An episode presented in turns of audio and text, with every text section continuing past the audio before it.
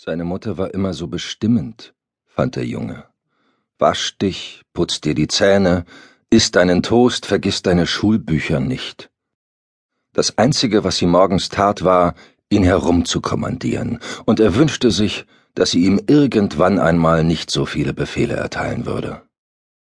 Josh aß sein letztes Stückchen Toast auf. Sein Vater kam aus dem Bad zurück mit der Aktentasche in der Hand, so wie jeden Morgen. Dein Mittagessen, sagte sie zu ihm und gab ihm in Silberfolie eingewickelte Butterbrote mit. Danke, Stephanie, sagte er und küsste sie. Dann winkte er ihnen und verabschiedete sich. Bis heute Abend. Danach drehte er sich um und verschwand durch die Tür. Kurz darauf hörte der Junge das Auto losfahren. Seine Mutter kam mit einer Serviette an. So, jetzt erst den Mund abputzen. Mama, beschwerte er sich, ich bin kein Baby mehr. Wenn das so wäre, erwiderte sie, dann könntest du dir wohl selbst schon den Mund abwischen. Aber das klappt noch nicht so richtig, mein großer Junge. Sie schmunzelte, während sie ihm mit dem Tuch die Brotkrümel aus den Mundwinkeln wischte. Er ließ sie gewähren. Als sie fertig war, schüttelte er abwehrend den Kopf und stand auf. Hier, dein Schulranzen, sagte sie. Er hängte ihn sich über die Schultern. Und jetzt noch ein Küsschen, forderte seine Mutter ihn auf. Dann kannst du gehen. Mit einem Seufzer schlurfte er zu ihr hinüber und küsste sie auf die Wange. Nicht sehr überzeugend, aber ich lasse das mal gelten, sagte seine Mutter. Der Junge ging nach draußen. Es war ein milder Augustmorgen und die Luft war schon warm. Bis zur Schule waren es nur ungefähr 300 Meter, und er lief diesen Weg jeden Tag, außer natürlich am Wochenende. Er dachte an gar nichts, so wie jeden Tag. Zunächst bemerkte er auch nicht, dass neben ihm plötzlich ein langer weißer Lieferwagen am Straßenrand hielt. Der Fahrer hatte es offenbar eilig, denn der Wagen stand mit einem halben Rad auf dem Bürgersteig. Auf der Seite des Transporters ging eine Schiebetür auf, und ein Mann sprang heraus. Darüber war der Junge höchstens ein wenig überrascht, mehr nicht.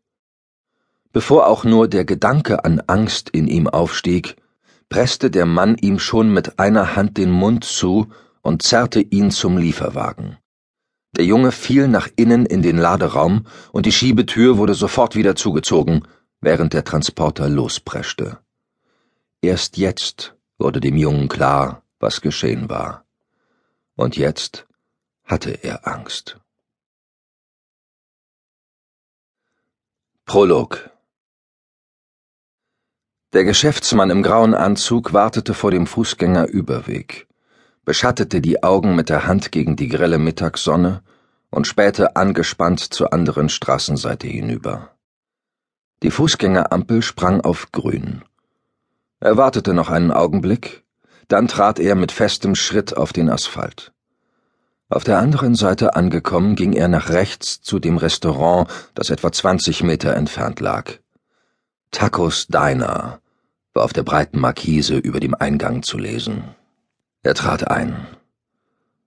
Es war ein paar Minuten vor zwölf, Mittagessenszeit, und viele Tische waren bereits besetzt. Der Mann, mit dem er sich verabredet hatte, war bereits da und saß in einer Ecke. Der Geschäftsmann ließ sich ihm gegenüber nieder ohne ihm die Hand zu geben. Da wären wir also, eröffnete sein Gegenüber das Gespräch. Danke, dass du so kurzfristig Zeit hattest. Für dich doch immer, sagte der andere, scheinbar jovial und gut gelaunt. Eine Kellnerin kam zu ihnen. Sie war jung, höchstens zwanzig, und hatte einen langen blonden Pferdeschwanz.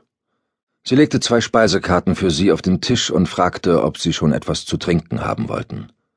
Der Geschäftsmann bestellte einen Kaffee, sein Gesprächspartner ebenso. Das Mädchen wandte sich um und ging fort. Ihr Pferdeschwanz wippte fröhlich auf und ab. Nun, was liegt an? fragte der Mann, der zuerst hergekommen war. Der Geschäftsmann sah sich ein wenig ängstlich um, als fürchte er, belauscht zu werden. Er beugte sich vor. Ich weiß Bescheid, sagte er dann. Auch wenn er flüsternd gesprochen hatte, kam es dennoch voller Überzeugung heraus.